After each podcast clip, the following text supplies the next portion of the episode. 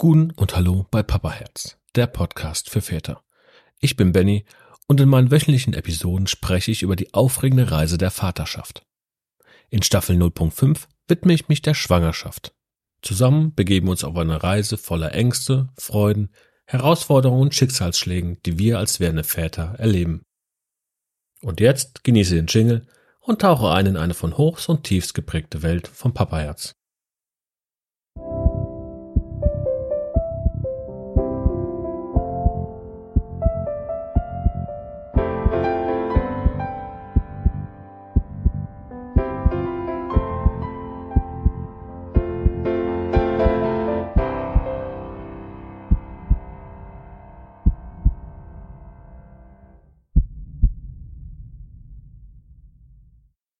Heute gehen wir zurück zum Anfang.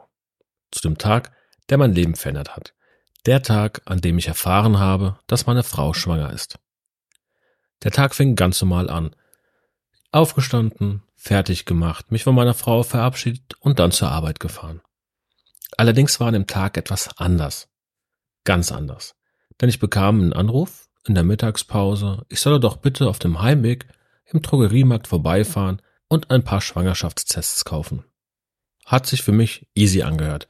Absolut easy, kriegst du hin, habe ich mir gedacht. Bin also nach der Arbeit losgefahren, direkt in den Drogeriemarkt und war dann erstmal erschlagen. Erschlagen von der Auswahl an Schwangerschaftstests. Die gab's im Doppelpack, im Vorteilspack, im Einzelpack, es gab analoge, es gab digitale, es gab Frühschwangerschaftstests und die in Anführungsstrichen normalen Schwangerschaftstests. Darüber hinaus gab es gefühlt fünf verschiedene Marken und ich hatte keine Ahnung, was ich jetzt kaufen soll. Ich war einfach überfordert. Ich glaube, wenn mich jemand beobachtet hätte, ich stand wirklich wie der Ochs vom Berg. Hab mich dann aber für eine Marke entschieden, von der ich zumindest dachte, ich hätte schon mal irgendwo Werbung gesehen. Ich bin also irgendwie ab diesem Moment wie in Trance zur Kasse gegangen, habe bezahlt und bin dann nach Hause gefahren. Ich weiß gar nicht mehr, wie ich nach Hause gekommen bin. Und das nächste, was ich weiß, ist, dass meine Frau freudestrahlend vor mir stand, mit leichten Tränen in den Augen und gesagt hat, Schatz, ich bin schwanger. In diesem Moment hatte ich drei Gefühle. Ich war zufrieden, ich hatte Angst und ich war voller Freude. Diese drei Gefühle zusammen zu haben, ist schon komisch ähm, ich, ich kann gar nicht beschreiben, wie sich das anfühlt. Wenn du es schon erlebt hast, weißt du, was ich meine. Wenn nicht, wirst du es hoffentlich noch erfahren. Ich glaube aber, dass das einfach auch dieser Moment ist mit diesen drei Gefühlen, die du in dir hast, in dem du realisierst, dass sich dein Leben von nun an komplett verändert. Es ändert sich einfach alles. Und es tauchen Fragen auf. Fragen wie, wird sich alles ändern jetzt? Oder bleibt es eigentlich wie gehabt und wir haben halt einfach nur jetzt erstmal eine Schwangerschaft und dann ein Kind? Wie können wir uns auf die, auf, auf das Baby vorbereiten? Was können wir machen? Ist unsere Wohnung sicher? Und die wichtigste und größte Frage, die tatsächlich erstmal im Raum steht, ist, wann ist der Geburtstermin? Und da hört tatsächlich mein Verständnis auf. Das ist für mich ein Paradox kann's, ich, ich versuche zu erklären und dann wirst du schon wissen, warum ich es komisch finde. Man zählt ab dem Tag der letzten Periode der Frau. Demnach ist die Frau also schon zwei Wochen schwanger, bevor man überhaupt den Test macht. Ich habe das bis heute nicht auf die Kette bekommen. Ich brauche es jetzt auch nicht mehr auf die Kette zu bekommen, aber es ist komisch. Du wirst wissen, was ich meine, wenn es soweit ist. Es beginnt dann aber auch eine richtig, richtig aufregende Zeit. Diese Zeit kann dir keiner nehmen. Diese Zeit ist geprägt von Veränderungen, ja, und nicht nur Veränderungen bei dir und Veränderungen bei der Frau, auch Veränderungen zwischen euch. Sie ist geprägt von Anpassungen, die man vielleicht an sich selbst macht, Kleinigkeiten zum Teil, vielleicht aber auch größere Sachen, Entscheidungen, die du triffst. Bei mir war zum Beispiel eine große Entscheidung, dass ich gesagt habe, ich fahre kein Motorrad mehr. Ich will kein Risiko mehr eingehen. Ich habe jetzt eine Familie.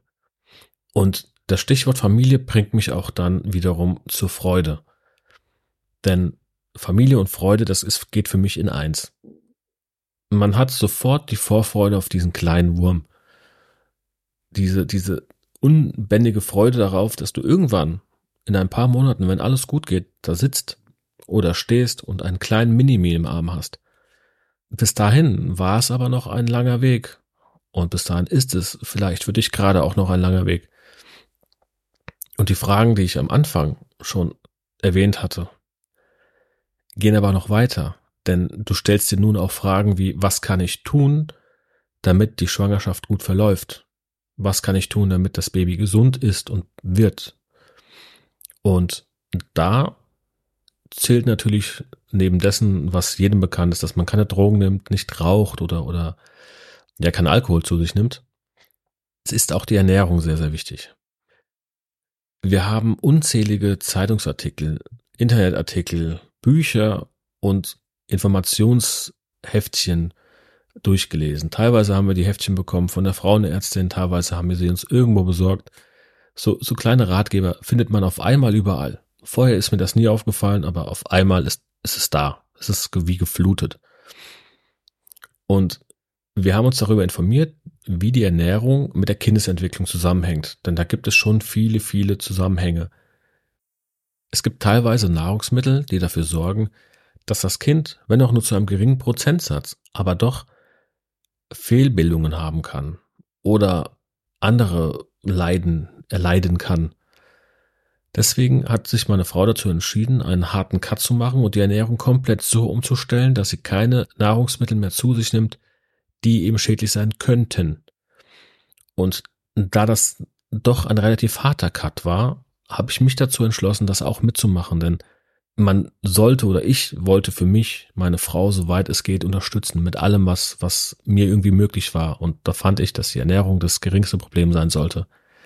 Ich hätte es auch, glaube ich, ein bisschen assi gefunden. Auch im Nachhinein würde ich es assi finden, wenn ich nur drüber nachdenke, dass ich mich neben sie setze und mir ein schönes Rindersteak brate, Medium oder Medium Rare, und der Saft rausläuft und sie mich einfach anguckt. Und man muss auch immer bedenken, dass mit den Launen in der Schwangerschaft, das ist kein Mythos. Der ist da. Also Ball flach halten. Ne? Neun Monate lang Ball flach halten angesagt. Zur Ernährung selbst werde ich nochmal eine Folge machen, die vielleicht nicht an die 15 Minuten hier herankommt, aber zumindest versuche ich dort schon mal im Groben und Ganzen das Ganze zu erklären. Es gibt auch noch einen Blogartikel dann bald auf meiner Homepage, wo ihr jetzt nochmal nachlesen könnt. Und ich versuchte auch nochmal ein paar Quellen rauszusuchen, dass ihr euch das selbst durchlesen könnt.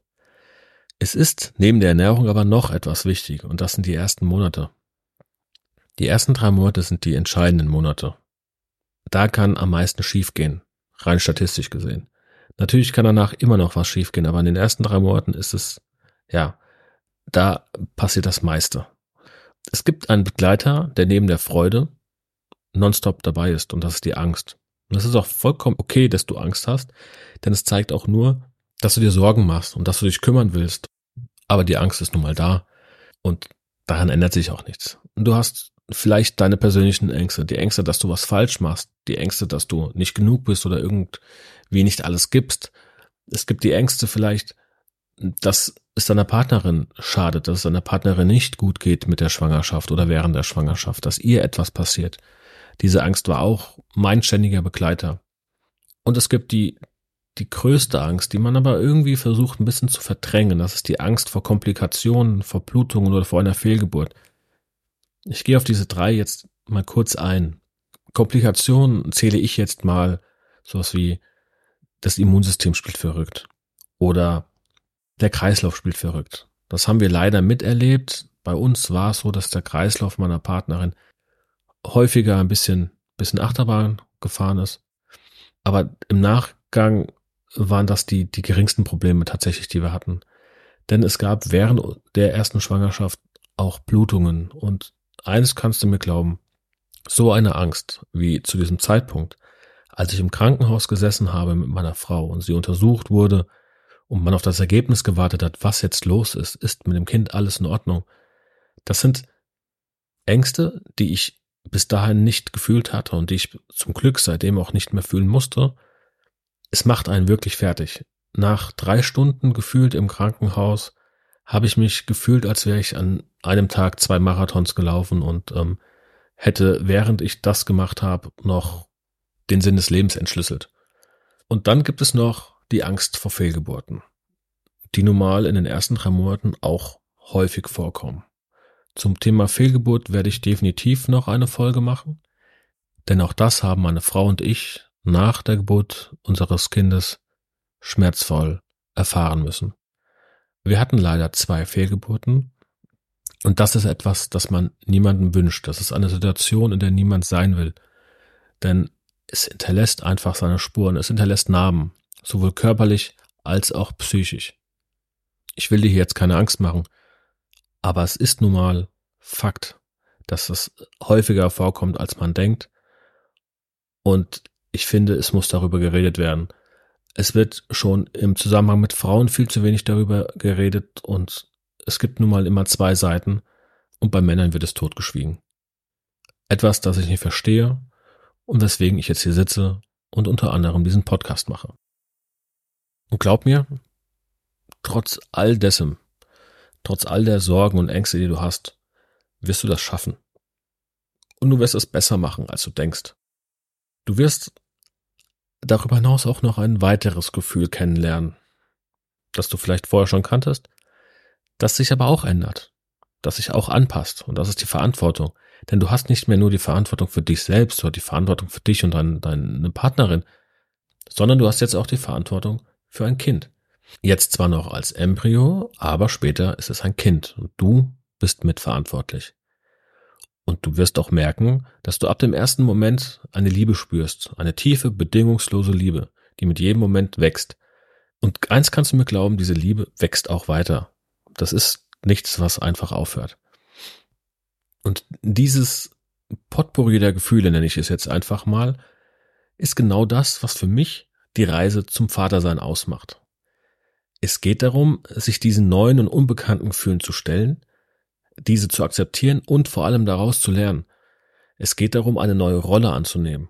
Eine Rolle, die einen herausfordert und zugleich auch auf eine unglaubliche Weise belohnt, die man sich überhaupt nicht vorstellen kann.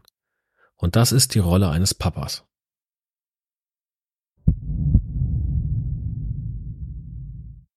Nächste Woche bei Papa Herz.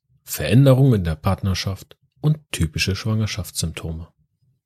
Wenn dir die Episode gefallen hat, empfehle den Podcast gerne weiter und abonniere ihn auf deiner bevorzugten Plattform wie Apple Podcasts oder Spotify. Lass auch gerne eine Sternebewertung und einen Kommentar da.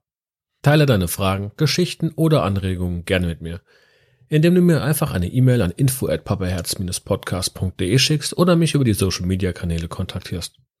Ich freue mich darauf, von dir zu hören und deine Erfahrungen in meinen zukünftigen Episoden zu integrieren. Und vergiss nicht, in den Momenten der Angst, der Unsicherheit und des Glücks, die das Vatersein nun mal mit sich bringt, immer deinem Papaherz zu folgen. Denn am Ende des Tages ist es genau das, was zählt. Bis nächste Woche bei Papaherz, der Podcast für Väter.